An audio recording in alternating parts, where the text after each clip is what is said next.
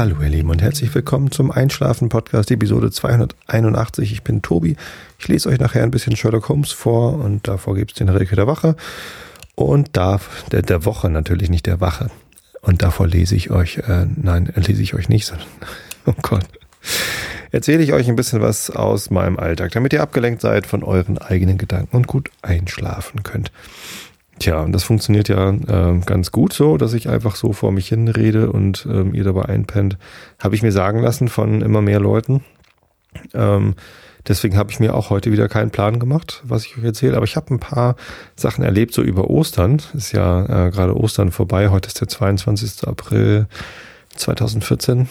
Und ähm, das äh, gab ein ganz paar nette Sachen. Das ist erst das, das Unglücklichste, was mir passiert ist. Und zwar habe ich meinen Handyvertrag umgestellt. Das ist eigentlich eine schöne Sache, weil ich, äh, als ich den Handyvertrag neu abgeschlossen habe, vor drei Jahren ungefähr, ähm, da gab es irgendwie nur drei Optionen, wie viel äh, schnelles Internet ich denn äh, vor der Drosselung haben möchte auf meinem Handy. Und das war irgendwie lächerlich wenig, äh, immer noch zu wenig oder fünf Gigabyte. Und dann habe ich mich natürlich für 5 Gigabyte entschieden, weil ich nicht zu wenig schnelles Internet haben wollte. Und diese äh, 5 Gigabyte, das war natürlich zu viel. Also das habe ich nie ausgenutzt. Habe zumindest nie eine SMS bekommen, dass mein Internet runtergedrosselt worden ist. Ähm, aber es war natürlich auch recht teuer. So, und dann äh, bin ich jetzt, weil mein Handy ja auch kaputt war, mal zum EWE-Laden gegangen. Ich habe die EWE hier als äh, Handy-Anbieter, weil die auch mein, mein, meine DSL, VDSL-Leitung zur Verfügung stellen. Und habe da mal gefragt, wie sieht's denn aus mit Tarifen? Und das war am äh, Anfang April. Da hatten sie gerade neue Tarife, die auch noch irgendwie für Bestandskunden, und ich bin ja mit VDSL und auch mit Erdgas irgendwie Bestandskunde bei diesem Anbieter, äh, nochmal 5 Euro günstiger waren. Und ja, da haben wir nochmal geguckt und es gibt einen mit 2 Gigabyte schnell im Internet, was halt ähm, immer noch genug ist. Ich bin da zwar durchaus mal rübergekommen, hat er mir gesagt, aber das war dann wohl zu Testzeiten meiner App, ähm, als ich irgendwie massiv getestet habe oder irgendwelchen YouTube-Kram, was weiß ich. Also ähm, ich glaube, wenn man sich einigermaßen normal bewegt im mobilen Internet, kommt man nicht unbedingt über zwei Gigabyte. Ja, zumindest äh, zwei Gigabyte müssten reichen und dafür habe ich aber irgendwie noch also die, die Festnetz-Flatrate hatte ich vorher auch und ähm, vorher hatte ich, in dem alten Vertrag hatte ich eine Stunde äh, Telefonie in Mobilnetze und irgendwie, weiß nicht, 50 SMS und jetzt sind es sogar zwei Stunden Telefonie in Mobilnetze und 120 SMS oder keine Ahnung was. Also ähm, SMS schicke ich sowieso nicht so viele. Hm, ich benutze dann lieber E-Mail und so. Aber ähm, Handynetze, also Mobilnetze anrufen, finde ich halt immer, mache ich schon mal ganz gerne so. Insofern zwei Stunden ist schon mal besser als eine Stunde. Ähm, kann gut sein, dass ich das dann mal ausnutze. Und mit diesem neuen Vertrag spare ich 16 Euro im Monat. Also für den alten habe ich irgendwie 36,99 oder 35,99 und für den neuen nur noch so 20 Euro. Ähm, das ist schon ein Unterschied. So in der monatlichen Belastung. Das ist ganz nett. Und dann habe ich das natürlich äh, bestellt. Ein neues Handy habe ich nicht bestellt, weil die da bei der EWE e alle nur mit Zuzahlung sind und ich abwarten wollte, was dann so das Samsung S5 kann. Hm, mal gucken, irgendwie, ob ich überhaupt ein neues Handy brauche, weil äh, durchaus ist es so, dass ein Teil meines Displays jetzt nicht mehr touchempfindlich ist. Aber mit geschicktem Kippen des Bildschirms komme ich doch an die meisten Sachen ran. Nur einige Apps erlauben gar nicht das Kippen des Bildschirms, also die, die reagieren darauf nicht, haben keinen Landscape-Modus und ähm, da kann ich dann einige Sachen nicht mehr bedienen. Die einzige App, wo ich festgestellt habe, dass ich tatsächlich äh, nicht mehr äh, die Funktionalität komplett bedienen kann, ist eine Depth of Field, ähm, also Schärfen, Tiefe, Bereichs, ähm, Berechnungs-App, wo man eingibt, hier, ich habe ein Objektiv mit der, der Brennweite und ich, mein Sensor ist so und so groß und ich möchte jetzt gern wissen, wo ich fokussieren muss. Hypofokaldistanz hatten wir letztes Mal auch. Ähm, habe ich diese Geschichte auch letztes Mal schon erzählt? Weiß ich gar nicht. Nee, da hatte ich die Hypofokaldistanz im Zusammenhang mit äh, der Astrofotografie. Ja, genau. Und ich habe so eine App, mit der man die Hypofokaldistanz ausrechnen kann, beziehungsweise die, den Schärfebereich ausrechnen kann, wie tief der ist. Ähm, nur diese App kann ich nicht mehr bedienen, weil die eben keinen Landscape-Modus hat. Ich kann sie also nicht durch Kippen irgendwie die Bedienelemente in andere Positionen bringen. Und gerade der Knopf zum Setzen der Entfernung, also ich kann die Entfernung zwar ändern, aber den OK-Knopf, den kann ich halt nicht, ähm, nicht drücken. Ja, das ist so ein bisschen eigentlich. Vielleicht sollte ich mal noch mal andere Tastaturen ausprobieren, ob da noch irgendwie was ist, die das irgendwie in ein anderes Bereich, in einen anderen Bereich drücken oder so.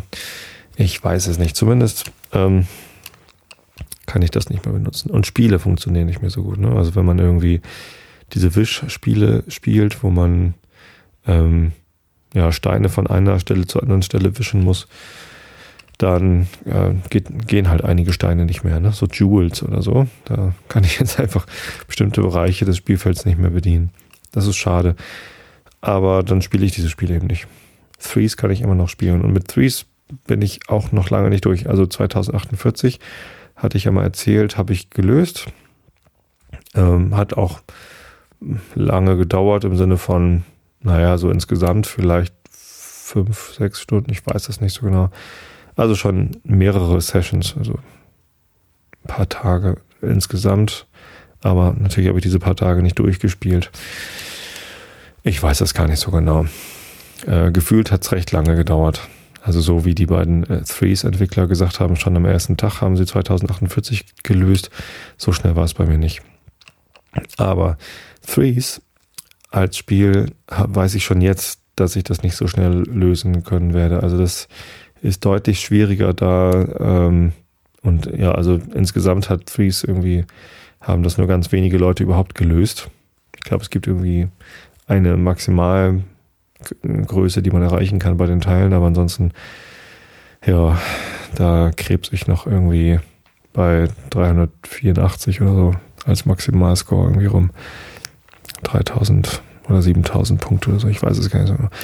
Zumindest habe ich da den Eindruck, dass ich noch ganz am Anfang stehe. Das, ähm, vielleicht habe ich mich da auch versaut mit 2048. Da ist die Bedienung irgendwann so in Fleisch und Blut übergegangen, dass das Wischen halt so automatisch passiert ist.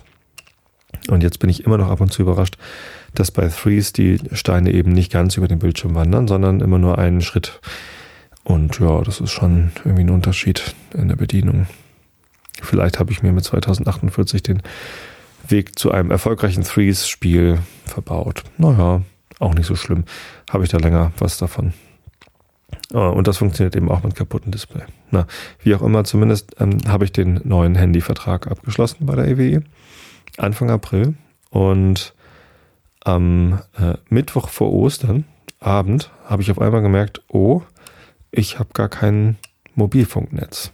War nicht so schlimm. Ich war zu Hause, WLAN war an und tja, kann halt gerade keiner anrufen, ich kann nicht telefonieren, egal, ich bin ja zu Hause, sollen die Leute mich halt auf dem Festnetz anrufen. Dachte halt, es sei eine kurze Störung, aber am Donnerstag, vor Ostern, also grünen Donnerstag, hatte ich immer noch kein Netz. Und das war schon merkwürdig, weil ich schon dachte, hm, eigentlich ähm, müsste doch, ähm, müß, ja, müsste ich hier doch Netz haben.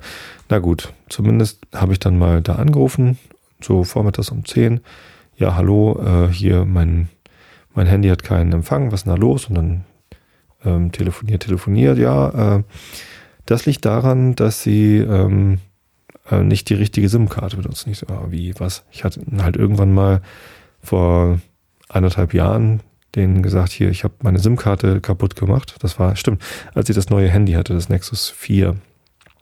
Ähm, da brauchte ich eine Micro-SIM glaube ich. Das sind diese kleineren, ne? Also nicht Nano-SIM, die jetzt das, ähm, das neueste iPhone braucht, sondern ne, diese kleineren SIMs, Micro, glaube ich. Und hatte ich nicht, äh, glaubte ich zumindest. Habe dann meine SIM-Karte nach, äh, nach Vorlage irgendwie mit der Nagelschere klein geschnitten und ging aber immer noch nicht. Ähm, also habe ich bei der EWE e angerufen und gesagt, hier, ich brauche eine neue SIM-Karte. Ja, hm, Microsim, äh, kostet aber 20 Euro, ja, keine Ahnung. Ähm, dann vielleicht auch nicht. Und dann habe ich, also nachdem sie mir die dann irgendwie also ich, die wollten nochmal nachfragen oder prüfen, ob sie noch irgendwas machen können und mich, sich nochmal bei mir melden. Und während sie das dann prüften und sich nicht bei mir gemeldet haben, habe ich in meinen Unterlagen tatsächlich noch eine Microsim von der EWE e bekommen, weil als ich den Handyvertrag irgendwie ein Jahr vorher oder so abgeschlossen hatte, hatten sie mir zwei zugeschickt. Eine normale SIM und eine mit zum Rausknipsen Microsim. Das fand ich dann ganz cool. Ähm, hab einfach die genommen und die ging. Ja. Ein paar Tage später kam dann eine neue SIM-Karte. Das war Anfang 2013 das Ganze. Und weil aber die alte SIM-Karte, die ich dann ja gefunden hatte, noch ging, habe ich die einfach weiter benutzt. Und war ja gar kein Grund, ähm, die neue SIM-Karte zu benutzen. Jetzt haben sie aber den Vertrag umgestellt und da stellte sich heraus, dass äh, die alte SIM-Karte, die ich dann ja benutzte, im System gar nicht mehr hinterlegt ist und der neue Vertrag aber irgendwie auf die SIM-Karte gebucht werden muss. Und jetzt konnten sie den neuen Vertrag, also die Vertragsänderung, nur auf die neue SIM-Karte buchen. Und dabei hat meine alte SIM-Karte plötzlich, also anderthalb Jahre nachdem ich die neue bekommen hatte, ähm, ihre Gültigkeit verloren und konnte sich eben nicht mehr ins Netz einwählen. Wie ärgerlich. Und dann haben sie mir gesagt, am Telefon, naja, setzen Sie doch einfach mal die neue SIM-Karte ein. Ich aktiviere die hier nochmal. Hm. Da habe ich dann gedacht, naja, wenn, wenn Sie schon sehen, dass diese neue SIM-Karte noch gar nicht aktiviert ist, warum legen Sie denn dann da den neuen Vertrag drauf? Aber naja, sei es drum.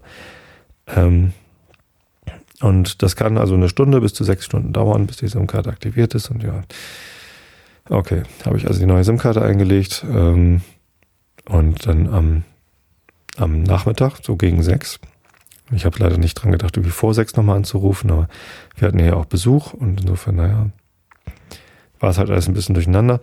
Ähm, habe ich dann angerufen, ja, nee, also vom, vom Second Level Support ist jetzt keiner mehr da, es ist ja schon nach sechs. Ach, geht nicht? Hm, ist ja schade. Naja, äh, wir haben Ihnen doch eine SMS geschickt. Äh, ja, was für eine SMS? Ja, wie soll ich denn eine SMS empfangen, wenn ich hier kein Mobilnetz habe? Ja, oh, stimmt, da haben Sie recht. Ich lese Ihnen mal vor, was wir Ihnen geschrieben haben. Der neue Vertrag ist jetzt gültig und wird beim nächsten Werktag auf der SIM-Karte aktiviert. Ich so, nächster Werktag. Na danke, das ist ja am Donnerstag vor Ostern echt günstig, weil das nämlich dann Dienstag ist, der äh, heutige Dienstag, an dem ich diese Episode aufnehme. Ja, und dann, ja, war es halt so, dass tatsächlich erst heute der neue Vertrag ähm, gültig geworden ist. Ich musste heute auch nochmal bei der EWE anrufen und dann haben sie nochmal die SIM-Karte zurückgesetzt. Ähm, und jetzt, ähm, heute erst, habe ich wieder Mobilfunk. Das heißt, ich habe über Ostern kein ähm, Handy ähm, zum Telefonieren gehabt und auch kein mobiles Internet. Und was soll ich sagen? Das war überhaupt nicht schlimm. Es zwar, war jetzt zwar eine Woche. Ne? Ich meine, am, am Mittwoch letzter Woche ähm, ist das kaputt gegangen und erst heute geht's wieder. Aber ähm, ja gut, ich war halt über Ostern viel unterwegs. Am Ostersamstag waren wir irgendwie lange Zeit auf einem privaten Lagerfeuer. Ein Osterfeuer darf man ja nicht mehr privat machen, deswegen war das nur so ein kleineres Lagerfeuer in der Kieskuhle. Aber da hat man eh immer schlechten Empfang gehabt, deswegen, ja.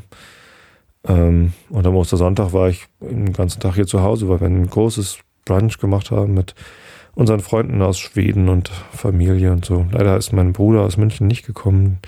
Den hat es nochmal zerlegt irgendwie mit seiner Familie. Aber ja, wir hatten hier ein, wirklich schönes Osterwochenende. Ähm, und was soll ich sagen, man kann auch mal eine Woche ohne Handy leben. Hätte ich gar nicht gedacht. Apropos äh, eine Woche ohne. Ich habe ja sieben Wochen ohne gemacht. Ähm, vom Aschermittwoch bis Ostern habe ich mir vorgenommen, keine Chips und keine Pommes zu essen. Und diese Zeit ist jetzt vorbei. Ich habe also ähm, schon wieder jetzt Chips gegessen und auch heute mir eine leckere Currywurst bei Edelcurry geleistet, weil das Wichtigste an der Currywurst ist ja, ähm, sind die Pommes. Der Herr Klein aus Berlin sagt immer, dass die Fritten heißen, aber ähm, ich sag Pommes. Gemeint sind natürlich Pommes frites. Und ähm, die Pommes bei Edelcurry sind echt gut. Kann man machen. Kann man irgendwie noch äh, Mayo und frische Zwiebeln dazu bestellen. Hat man äh, Spezial. Es gibt zwar auch einen Pommes-Spezial-Teller, da ist dann auch noch Ketchup mit drauf. Braucht man ja aber gar nicht, weil man ja die Currysoße von der Wurst nehmen kann und so spart man ein bisschen Geld. Diesen Tipp habe ich übrigens tatsächlich von einer Edelcurry-Mitarbeiterin bekommen. Ähm, die ich seitdem in mein Herz geschlossen habe, weil sie mir damit ganz viel Geld gespart hat. Und es war aber so unpraktisch, weil man mit diesem Pommes Spezial äh, hat man so viel Mayo, Ketchup und Zwiebeln bekommen, dass es immer für zwei Portionen gereicht hat. Und ich musste also immer mit jemandem zu Edelcurry gehen, der auch Pommes Spezial nehmen will, dann, dass man sich das sozusagen teilt. Aber, na, wie auch immer. Zumindest ähm, ist diese Zeit vorbei. Und was ich dazu aber noch erzählen wollte, war erstens, ähm, ich musste mich zwar manchmal zusammenreißen, abends keine Chips zu essen, aber so richtig schlimm war es nicht. Da habe ich dann, ja, ich habe ab und zu Pretzel Pieces gegessen, weil das ja keine Chips sind. Zwar auch Knabberkram, aber das ging irgendwie. Ich habe also häufiger Pretzel Pieces gegessen oder irgendwie so Süßigkeiten wie Schokolade oder Gummibärchen.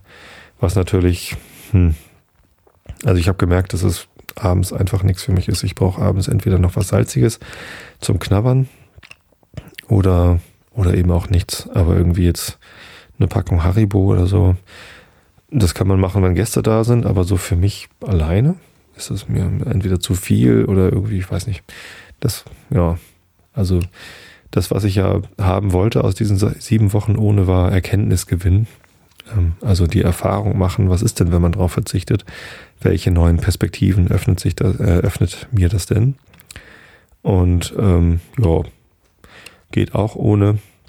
Ich habe allerdings ähm, am Ende der Passionszeit noch ein weiteres Experiment gemacht und das muss ich euch jetzt beichten. Und zwar habe ich äh, als quasi als Streikbrecher schon vor Ostern wieder Chips und sogar auch Pommes gegessen. Und zwar habe ich einfach bei irgendeiner Bandprobe, als wir hinterher, war es letzte Woche oder vorletzte Woche, waren wir hinterher noch wieder beim Griechen.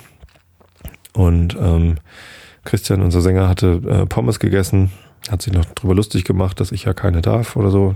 Nee, das hat er nur beim ersten Mal. Ähm, und da habe ich dann einfach ihm einen geklaut und ähm, mal geguckt, wie sich das anfühlt, in der Zeit, wo ich eigentlich keine Pommes essen wollte, dann doch einen zu essen, so quasi zu sündigen.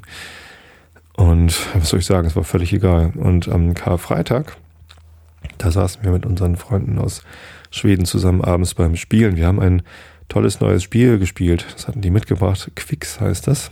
Habe ich dann gleich auf meinen Amazon-Wunschzettel gepackt, äh, weil das richtig Spaß gemacht hat. Ein Würfelspiel mit ähm, sechs Würfeln und relativ einfach irgendwie. Man muss so Zahlen einfach abhaken und am Ende gibt es irgendwie Punkte. Das ist viel Glück, ein hoher Glücksfaktor, ein bisschen Strategie, aber nicht viel. Und schnell zu lernen und ja, hoher Suchtfaktor irgendwie so. Also ich wollte gar nicht mehr aufhören, dieses Spiel zu spielen. Ähm, und dabei haben wir dann natürlich auch dann irgendwann eine Tüte Chips aufgemacht, weil man das eben so seinen Gästen anbietet. Und da ging es dann auch darum, dass äh, ja bald in diese sieben Wochen ohne vorbei sind und irgendwie wurde ich dann da auch aufmüpfig und habe dann einfach auch Chips gegessen. Meine Frau hat mich mit großen Augen angeguckt, was mir dann einfällt, dass dann doch jetzt irgendwie Jesus unglücklich wäre. oder so. Ja, ist natürlich Quatsch. Ähm, ich habe das tatsächlich äh, bewusst gemacht, um herauszufinden, wie fühlt sich das denn wohl an, während dieser Fastenzeit äh, das zu brechen. Und ja, ehrlich gesagt, das ist scheißegal. Und ich glaube ehrlich gesagt, ich habe auch mit diesen sieben Wochen ohne jetzt abgeschlossen. Also ich habe den Erkenntnisgewinn, den ich haben wollte, den habe ich eingesammelt, habe neue Perspektiven gewonnen, auch jedes Jahr wieder. Aber das mit sieben Wochen ohne Chips mache ich, glaube ich, nicht wieder. Also das nächste Mal, wenn ich sieben Wochen ohne mache, dann suche ich mir irgendwas Drastischeres aus. Vielleicht sieben Wochen ohne Handy oder sieben Wochen ohne, äh, ohne Hörbuch einschlafen oder so. Ähm, was halt andere Eingriffe sind in mein Leben, weil sieben Wochen ohne, äh, auf ein Lebensmittel verzichten, das kann ich jetzt schon, das weiß ich, dass es geht. Ohne Alkohol habe ich auch schon gemacht und so.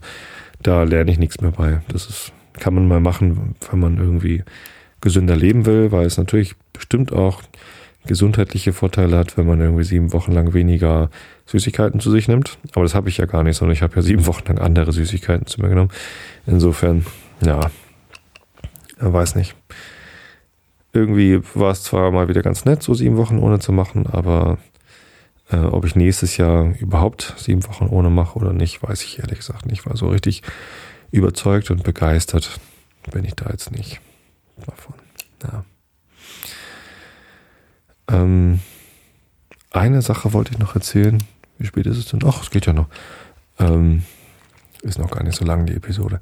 Dann erzähle ich euch noch, was mir am Ostersamstagabend passiert ist. Und zwar äh, waren wir erst noch auf einem Osterfeuer hier in Karkensdorf, also das offizielle Karkensdorfer Osterfeuer, das irgendwie recht äh, groß war.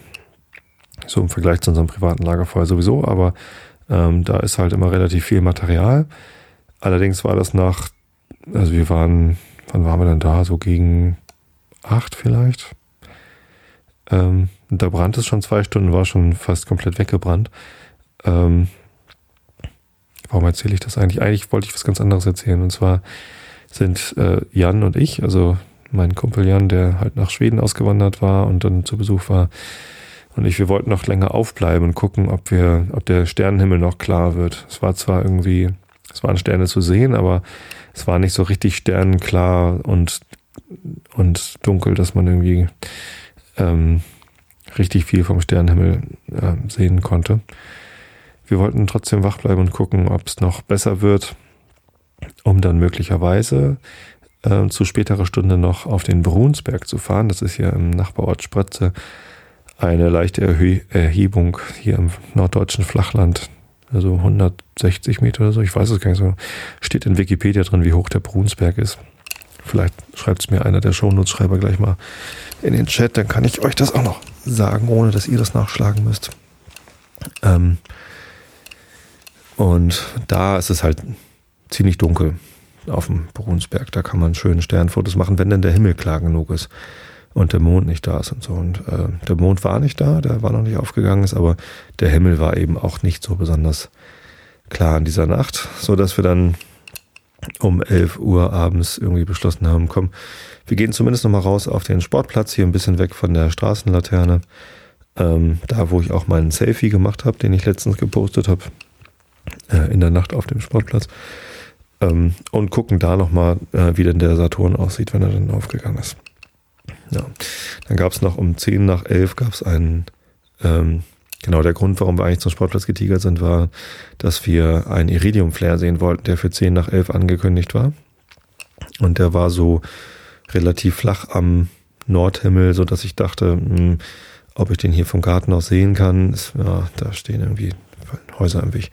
Also zum Sportplatz. Also habe ich mein Teleskop genommen auf den äh, auf die Schultern gelegt und bin mit Jan hochgetigert zum Sportplatz. Auf einmal kommt da ein Moin Moin. So, aha, Moin. Hier ist also jemand auf dem dunklen Sportplatz. Ja, hm, äh, was macht ihr denn hier? Und ähm, ja, wir wollten hier nochmal Sterne gucken. Ah, das ist ja interessant. Und ja, dann habe ich da einen Nachbarn getroffen, der hier in der Straße wohnt, ähm, mit dem ich noch gar nicht so viele Worte gewechselt habe. Wir wohnen jetzt zwar irgendwie acht Jahre lang hier ein paar Häuser entfernt, aber weil ich ja nicht so viel hier am Dorfleben teilnehme, kenne ich ihn noch nicht so besonders gut. Aber er fand das dann ganz interessant, was wir da machen.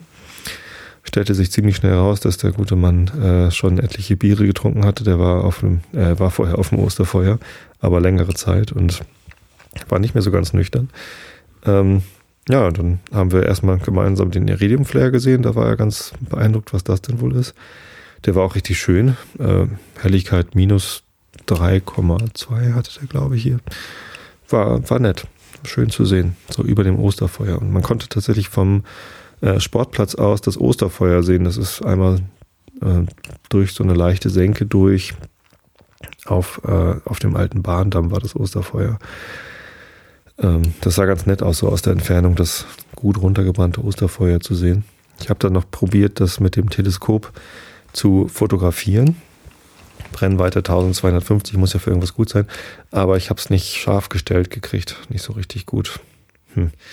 Ähm, aber filmen konnte ich es dann. da sieht man dann was. Kann ich ja mal hochladen, ist eigentlich ganz lustig. Kann ich ja mal verlinken. Ja, Osterfeuer fotografieren mit dem Teleskop. Schöne Sache.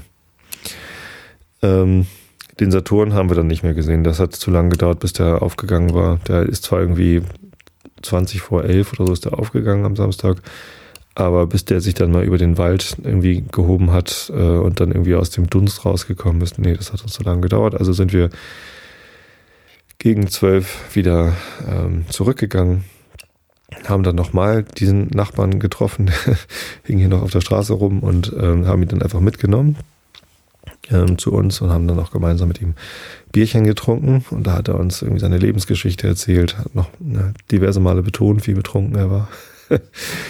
Aber es ging, also er konnte sich noch gut zusammenreißen. Das war jetzt nicht irgendwie unangenehm betrunken oder so. Sonst hätte ich ihn ja auch nicht zu mir nach Hause eingeladen und ihm noch mehr Alkohol gegeben. Nee, nee, war schon alles, war schon alles nett. Aber so lernt man dann mal Leute aus einer Straße kennen, wenn man am Ostersamstag nachts um elf mit einem Teleskop auf der Schulter zum Sportplatz geht. Ist offensichtlich, dass man das so macht. Tja, sehr lustig. Er fand das auch ganz lustig. Gut, jetzt gucke ich mal eben in den Chat. Da blinkt mein Handy. Was steht da? 129 Meter, sagt Mr. Mo. Dankeschön. Ja. Oh, und da sehe ich auch gleich eine Frage äh, von Mr. Mo. Der fragt mich, ob ich abgenommen habe in den sieben Wochen. Und ähm, zuerst ja, ehrlich gesagt. Da, ähm, da habe ich, äh, ich war, ich habe mir Anfang des Jahres vorgenommen, äh, das ganze Jahr lang eine Uhu zu sein, also unter 100 Kilo zu wiegen. Und tatsächlich habe ich ähm, irgendwie vor drei, vier Wochen habe ich 97 oder 96, irgendwas Kilo gewogen und das hat sich gut angefühlt, weil ja eigentlich mein Ziel war so 95 Kilo. Ähm, alles ist gut, also viel weniger muss ich gar nicht wiegen irgendwie. Das dachte ich so wäre mal ein schönes Ziel. Allerdings hatte dann am 6. April meine Frau Geburtstag und an dem Vormittag waren wir bei meinem Patenkind zum Brunchen und am Nachmittag hatten wir hier Kuchen und abends noch irgendwie großes Essen. Ähm, gegrillt haben wir dann noch und seit dem Tag bin ich tatsächlich wieder ein Ühu, obwohl ich äh, keine Chips und keine Pommes gegessen habe. Ja, das hat ordentlich reingehauen. Ähm, und da bin ich auch noch nicht wieder von weg. Also jetzt über Ostern habe ich sogar nochmal zugenommen, äh, was aber wahrscheinlich dann eher nicht, ähm, ähm, was eigentlich eher nicht an, äh, an den Chips gelegen hat, sondern daran, dass ich einfach insgesamt es mir habe recht gut gehen lassen ähm, über Ostern und ja, dann ist das eben so. Und das Abnehmen lag, glaube ich, auch nicht am keine Chips essen, sondern es lag daran, dass ich ähm, recht gut mein sportliches Pensum aufrecht gehalten habe. Das, äh, ja, da war also so ein, zweimal die Woche laufen und auch in der Firma, ähm, ich arbeite im vierten Stock, äh, keinen Fahrstuhl nehmen, sondern immer die Treppe laufen und so. Das hat schon, also mein Energieverbrauch war, glaube ich, recht hoch in den, in den sieben Wochen vor dem Geburtstag meiner Frau. Und das hat jetzt auch nichts mit dem Geburtstag meiner Frau selbst zu tun, sondern einfach an dem Tag habe ich halt einfach so viel gegessen, dass ich irgendwie an einem, auf einen Schlag irgendwie zwei Kilo zugenommen hatte oder so. Und ähm, ich glaube, am Tag vorher war auch schon irgendwie, also es war einfach Völlerei pur irgendwie das ganze Wochenende. Und da bin ich irgendwie noch nicht von runtergekommen und dann gleichzeitig hatte ich die Energie, äh, den, den Energieverbrauch ein bisschen runtergeschraubt, weniger gelaufen. Ähm, und dann auch mal wieder den Fahrstuhl nehmen, weil ich irgendwie so eine, so eine Hängerphase hatte. Aber jetzt ähm, habe ich den Verbrauch gerade wieder hochgeschraubt. Ich bin gestern, genau Montag, ähm, bin ich das erste Mal seit sehr langer Zeit wieder eine längere Strecke als ähm, 10 Kilometer gelaufen. Ich glaube, letztes Jahr im Sommer in Schweden bin ich das letzte Mal irgendwie 12 Kilometer gelaufen. Ansonsten war irgendwie 10 Kilometer das Maximum. Und ich bin auch am, am Samstag, am Samstag oder nee, am Freitag, am Mittwoch, am Donnerstag, irgendwann letzte Woche bin ich 10 Kilometer gelaufen, so, so knapp 10 Kilometer, 9,8 oder so. Und ähm, ja, gestern dann 11,0 Kilometer gelaufen. Und das fühlt sich gut an. Einfach wieder jetzt regelmäßig mehr Sport machen, auch mal längere Entfernungen. Ansonsten, was heißt längere? Es ist ja kein, kein Marathon oder so. Aber ähm, ich habe sonst so eine, so eine Standardstrecke, die ist irgendwie vier Kilometer mit einem kleinen Schnörkel dran, noch fünf Kilometer oder so. Aber das ist so die Entfernung, die ich normalerweise laufe. Eine halbe Stunde ungefähr. Ähm, morgens vor dem Frühstück oder keine Ahnung was läuft sich gut. So, und dass ich mal zehn Kilometer laufe oder so, ist gar nicht so häufig. Da braucht man ja auch ein bisschen mehr Zeit dazu. Das ist dann immer gleich irgendwie über eine Stunde für mich. Ähm, Also 10 Kilometer unter einer Stunde habe ich auch schon mal geschafft, aber im Moment eher nicht so. Und ja, die Zeit muss man dann auch erstmal haben, ne? Mit irgendwie umziehen und duschen und so ist es dann einfach eine Zeitspanne, die man einplanen muss in den Tagesablauf. Das kann man nicht mal eben spontan machen. Eine halbe Stunde geht schon eher mal spontan als anderthalb. Ja, ähm, insofern hoffe ich, dass ich dann bald wieder ein Uhu bin und wieder weniger wiege. Noch eine Sache, die mir dabei helfen könnte, wieder ein Uhu zu werden, ist ähm, eine weitere ähm, Ostergeschichte. Und zwar zieht meine Mutter ja gerade um. Es hat also nicht wirklich was mit Ostern zu tun. Ähm, aber zufällig am Ostermontag,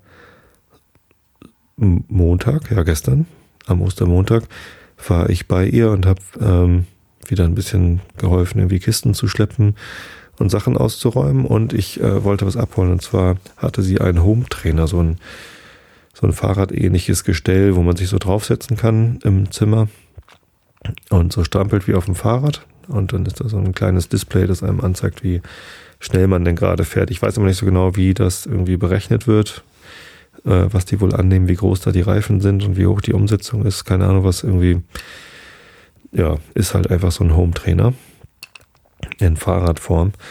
Und ähm, ich hatte schon Interesse daran, so ein Ding zu Hause zu haben, dass man, wenn mal ein schlechtes Wetter ist oder man eigentlich irgendwie äh, äh, drin sein möchte oder vielleicht Fernsehen gucken möchte oder so, dass man sich dann auf so ein Ding setzt äh, und wenigstens sich ein bisschen bewegt.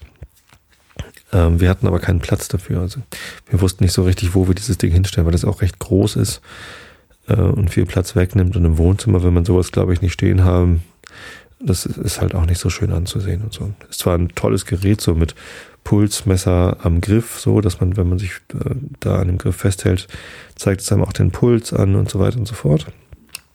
Aber naja, ist halt irgendwie groß und unansehlich. Und irgendwie hat meine Frau dann sowas gesagt wie, dann stellst du doch an den Computer. So.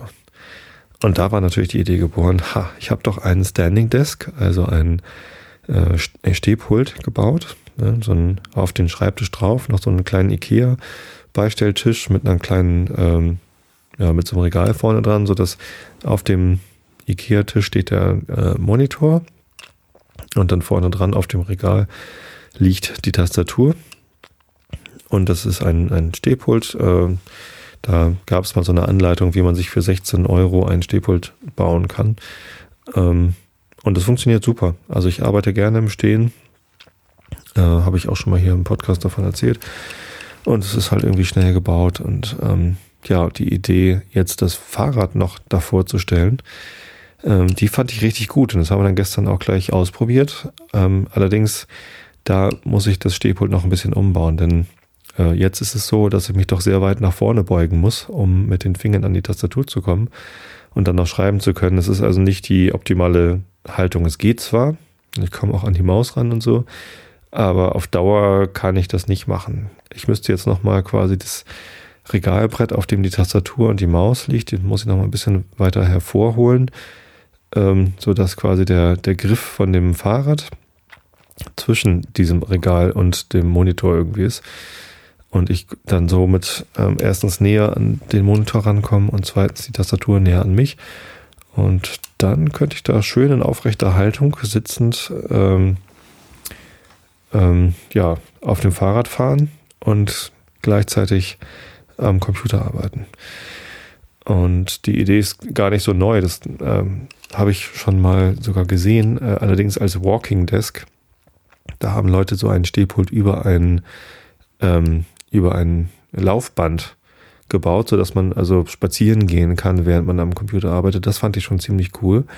Mit dem Fahrrad hatte ich es vorher noch nicht gesehen, aber ist natürlich offensichtlich und ähm, da habe ich jetzt hinterher mal geguckt und da gibt es auch schon etliche Lösungen. Es gibt sogar so Mini-Home-Trainer, äh, die halt keinen Griff haben und so, sondern die stellt man sich einfach unter den Schreibtisch und setzt sich auf seinen Bürostuhl und strampelt dann. Kann ich mir ehrlich gesagt ein bisschen, ist wahrscheinlich nicht ganz so bequem, weil dann auch die Rollen vom äh, Bürostuhl irgendwie wegrollen und ich weiß nicht so genau, wie das so funktioniert. Auf dem Home Trainer, den ich jetzt hier habe, habe ich ja so einen richtigen Fahrradsattel und habe so eine richtig fahrradähnliche Haltung da drauf und ja, jetzt habe ich einen Cycling Desk und äh, werde euch darüber auf dem Laufen halten, auf dem Laufenden halten, haha, ähm, nein, auf dem Strampelnden halten, wie es denn damit so zu arbeiten ist. Ich freue mich drauf.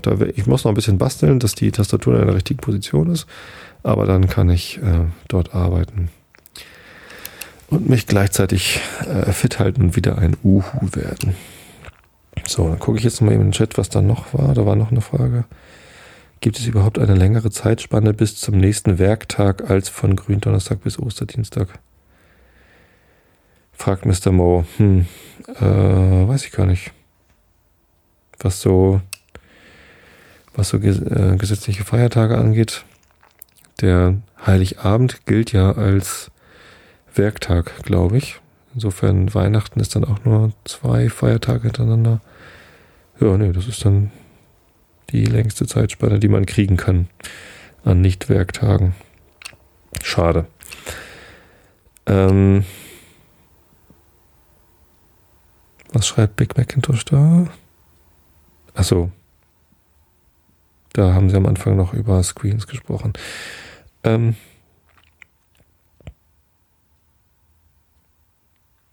ja, außerdem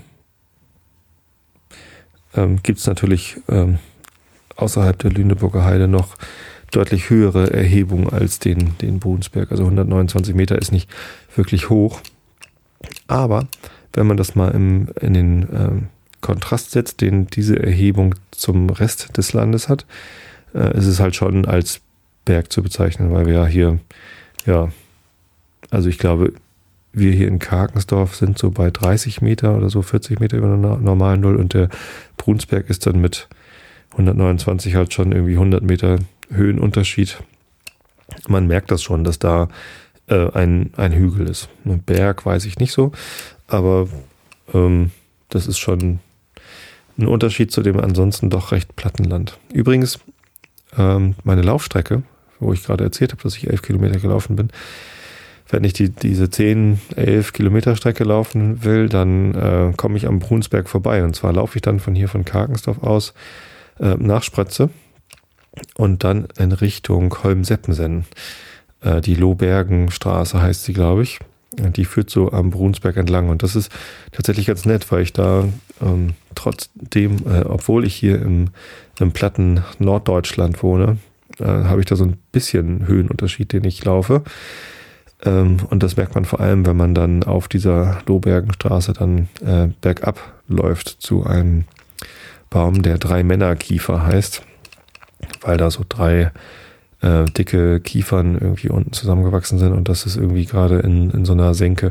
Die Straße ist sehr, sehr schön. Die Straße von Sprötze nach Holmseppensen äh, ist, äh, ja, führt durch so einen Wald am Brunsberg entlang und ist einfach richtig schön gelegen. Also wenn ihr mal hier in Norddeutschland seid und zufällig in der Nähe seid, fahrt einfach mal diese Straße lang. Zum Beispiel, wenn ihr nach Holben-Seppenson wollt, um ein Eis zu essen. Da gibt es dann, wenn man äh, dort ankommt, auf diesem Weg und an der Ampel links fährt, gibt es irgendwie gleich so einen, äh, so einen kleinen Eisladen. Gibt es leckeres Eis. Wenn man ein bisschen weiter fährt, ist auf der rechten Seite das Bowling Center. Da kann man auch einfach. Ja, egal. Ähm, Sightseeing in Holm-Seppensen. Das ist ein schöner Sendungstitel. Sightseeing in Holmselbensen und ähm, Sherlock Holmes. Ähm, tja, da, dann kann man da so längs fahren. Und das ist eben auch meine Laufstrecke. Nur wenn ich dann unten bin bei dieser drei Männerkiefer, biege ich rechts ab und laufe dann direkt durch die Lohberge, so heißt der Wald, ähm, zurück zum Neddernhof, was halt so ein kleines Gestüt ist. Nee, nicht Gestüt, sondern so ein Ponyhof, keine Ahnung und dann äh, durch den äh, Karkensdorfer Ortsteil auf der Horst. Muss ich auch nochmal ein Foto von machen, eigentlich, wie ich neben dem Ortsschild Karkensdorf Ortsteil auf der Horst. Äh, und dann schön halt mit Horst Blank irgendwie noch blenden. Mit einem Horst Blank T-Shirt könnte ich mich da hinstellen. Genau. Ja, laufe ich dann zurück. Ja, sehr, sehr schöne Laufstrecke. Mag ich sehr gern. Ja.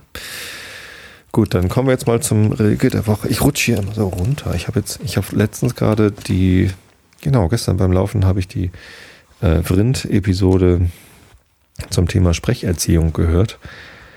Und da musste ich mir wieder anhören, wie wichtig das denn ist, eine gesunde Körperhaltung zu haben, damit man gut sprechen kann. Und ich liege hier immer so flezend auf dem Sofa. Das ist natürlich eigentlich gar nicht so gut. Ähm, aber ich bin hier so furchtbar entspannt. Insofern ist es eigentlich, ähm, naja, es scheint hier so halbwegs zu funktionieren.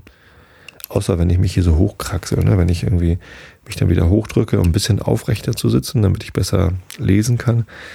Da bin ich dann natürlich kurz, äh, kurzatmig. Naja, aber insgesamt geht es.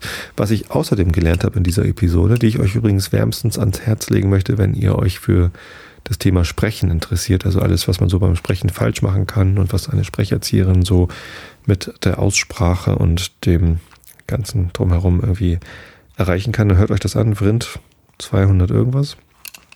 Also eine der jüngst erfolgen, äh, erschienenen Folgen. Ich glaube, jetzt am Wochenende erst hat Heugi das fertig gemacht.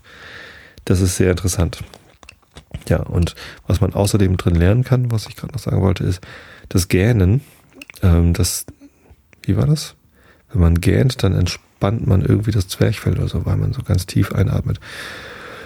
Und wahrscheinlich ist es so, dass genau deshalb der Einschlafen-Podcast so gut funktioniert, weil ich so langweilig immer am Rumreden bin, dass ich selber gähnen muss. Und durch dieses Gähnen wird meine Stimme gut. Ist das nicht toll? Ein, ein quasi ein Perpetuum mobile, was zumindest die, äh, ähm, die Sprachqualität angeht. Keine Ahnung. Ich weiß es nicht. Ich fand das gut. Ich fand das ganz passend. So. Naja. Lese ich euch mal hier lieber den Rainer Maria Rilke vor. Ein Frauenschicksal. So wie der König auf der Jagd ein Glas ergreift, daraus zu trinken irgendeines, und wie hernach der, welcher es besaß, es fortstellt und verwahrt, als wäre es keines.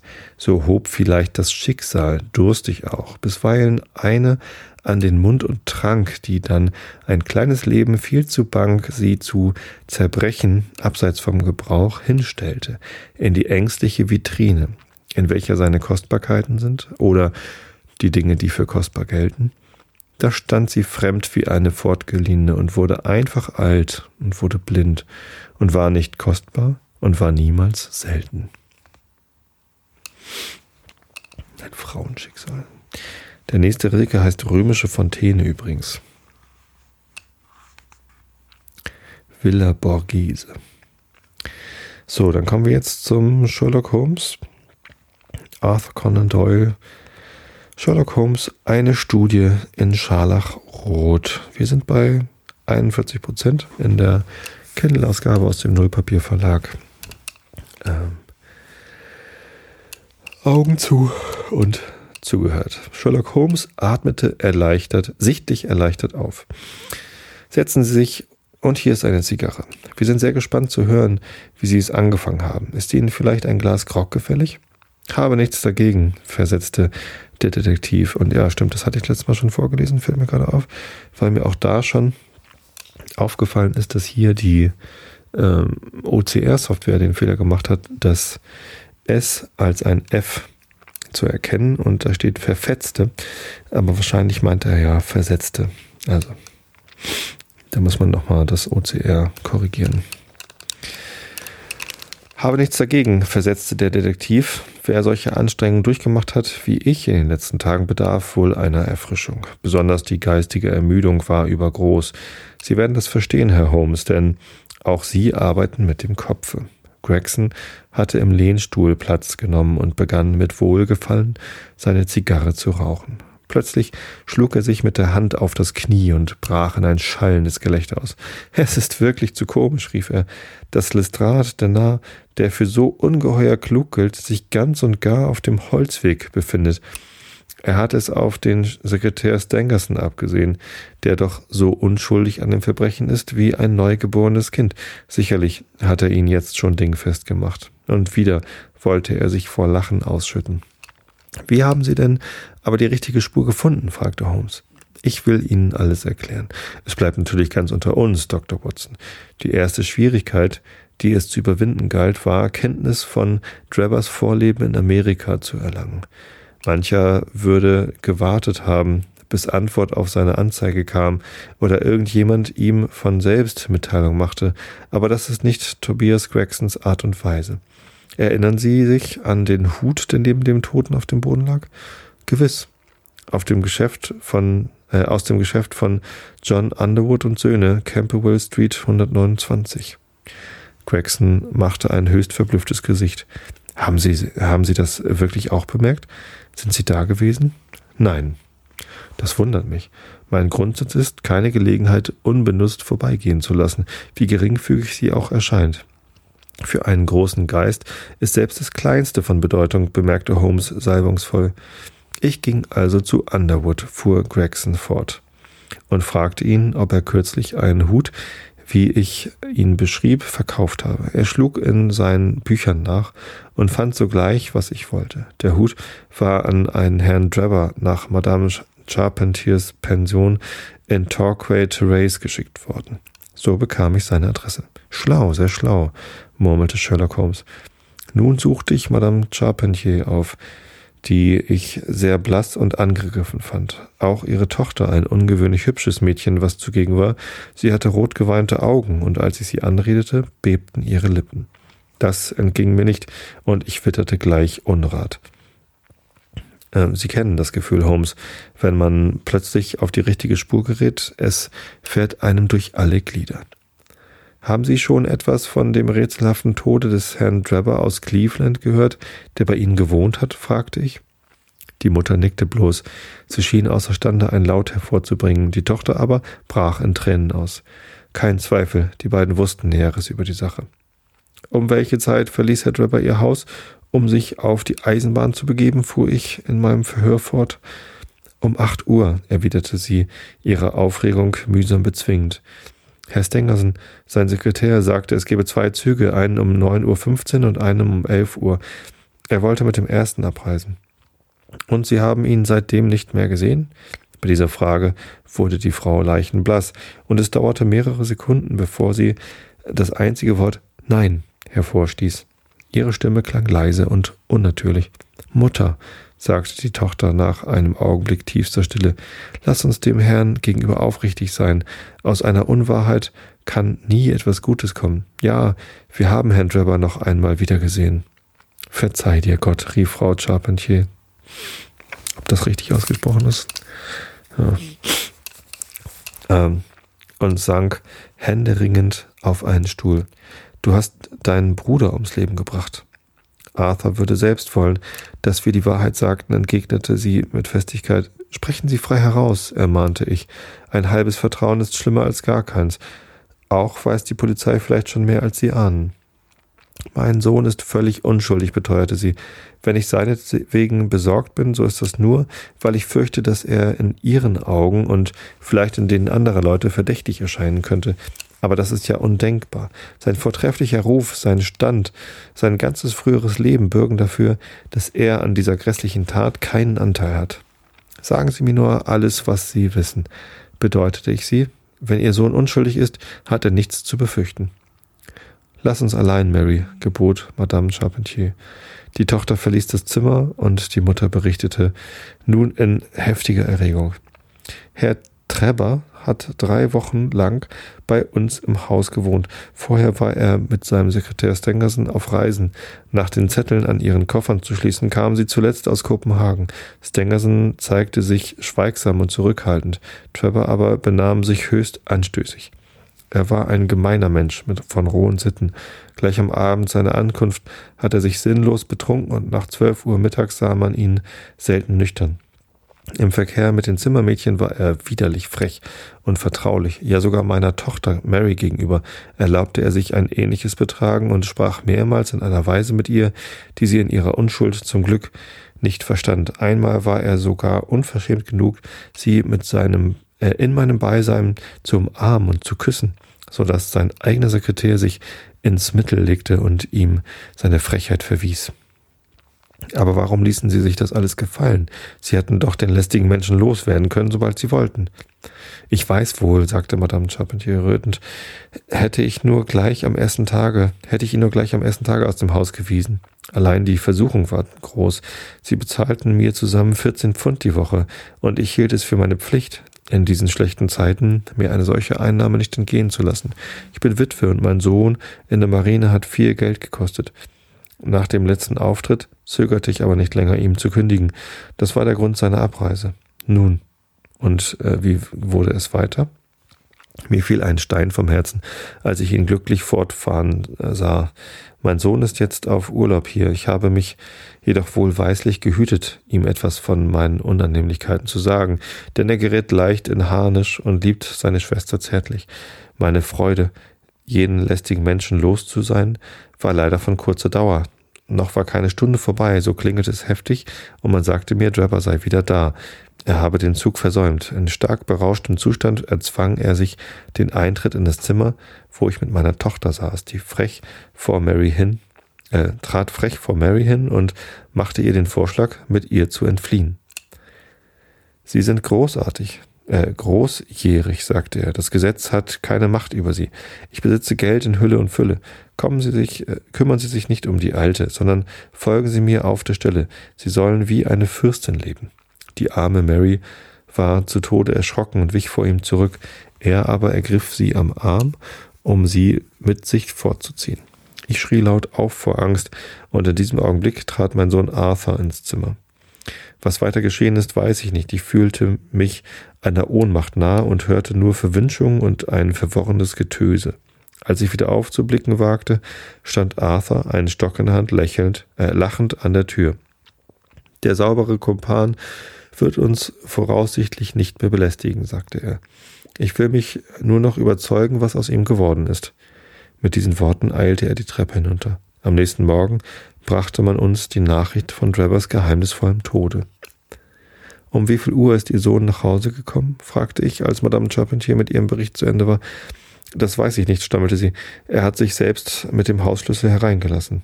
Nachdem Sie zu Bett waren? Ja. Wann begaben Sie sich zur Ruhe? Gegen elf Uhr. So blieb Ihr Sohn also wenigstens noch zwei Stunden fort? Ja. Möglicherweise auch vier oder fünf? Ja. Wo war er inzwischen? Ich weiß nicht, flüsterte sie mit bleichen Lippen. Unter diesen Umständen war ich natürlich nicht länger im Zweifel, was zu tun sei. Ich nahm zwei Polizisten mit, suchte Leutnant äh, Charpentier auf und ließ ihn festnehmen. Als ich seine Schulter berührte und ihn ermahnte, uns ohne Widerstand zu folgen, richtete er sich in Stolz in die Höhe. Man hegt vermutlich Verdacht, ich sei an der Ermordung des schurkischen Drebber beteiligt, waren seine ersten Worte. Sie werden mir zugeben, dass das höchst verdächtig aussah.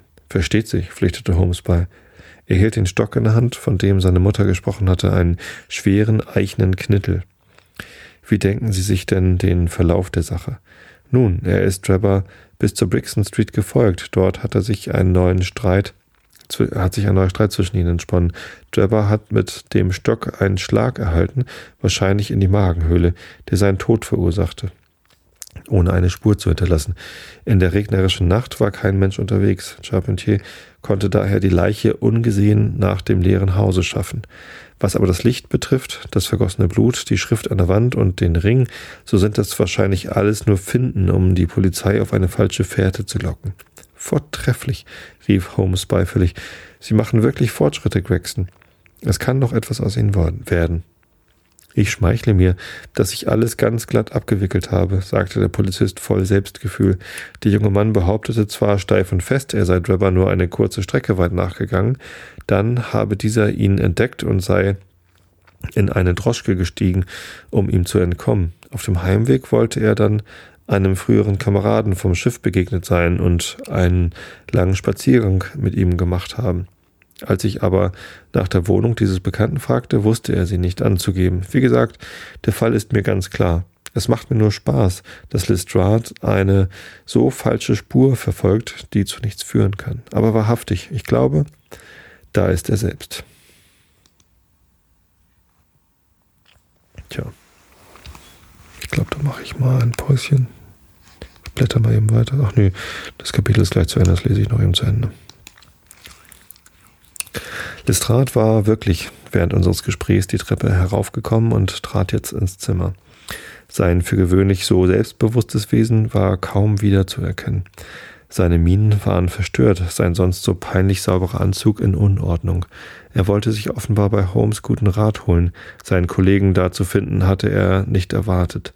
Unschlüssig blieb er mitten im Zimmer stehen und drehte seinen Hut krampfhaft in den Händen. Ein höchst verwickelter, unverständlicher Fall, sagte er endlich. Meinen Sie, Lestrade? rief Gregson triumphierend. Das habe ich mir wohl gedacht. Ist es Ihnen denn gelungen, den Aufenthalt des Sekretärs Joseph Stangerson zu entdecken? Den Sekretär Stangerson, erwiderte Lestrade mit tiefem Ernst, hat man in Hallidays Privathotel heute früh gegen acht Uhr in seinem Schlafzimmer ermordet gefunden. Uiuiui, da ist das Kapitel zu Ende. Das siebte Kapitel heißt dann es kommt Licht in das Dunkel. Gut, ich hoffe, ihr konntet gut einschlafen bei dieser doch recht spannenden Lektüre. Naja, die meisten wissen wahrscheinlich sowieso, wer der Mörder ist. Ich selbst äh, bin ja eher so ein Typ, ich kann mir Edgar Wallace Filme zehnmal angucken. Ich vergesse sowieso immer gleich wieder, wer der Mörder ist. Insofern weiß ich es tatsächlich auch bei diesem Buch nicht, aber es gibt ja durchaus spannendere Bücher als das. Insofern hoffe ich, dass ihr es genießen könnt, gut einschlafen könnt. Ich wünsche euch eine gute Nacht, eine gute Woche. Schlaft gut, denn Schlafen ist gesund. Ich habe euch alle lieb. Bis zum nächsten Mal.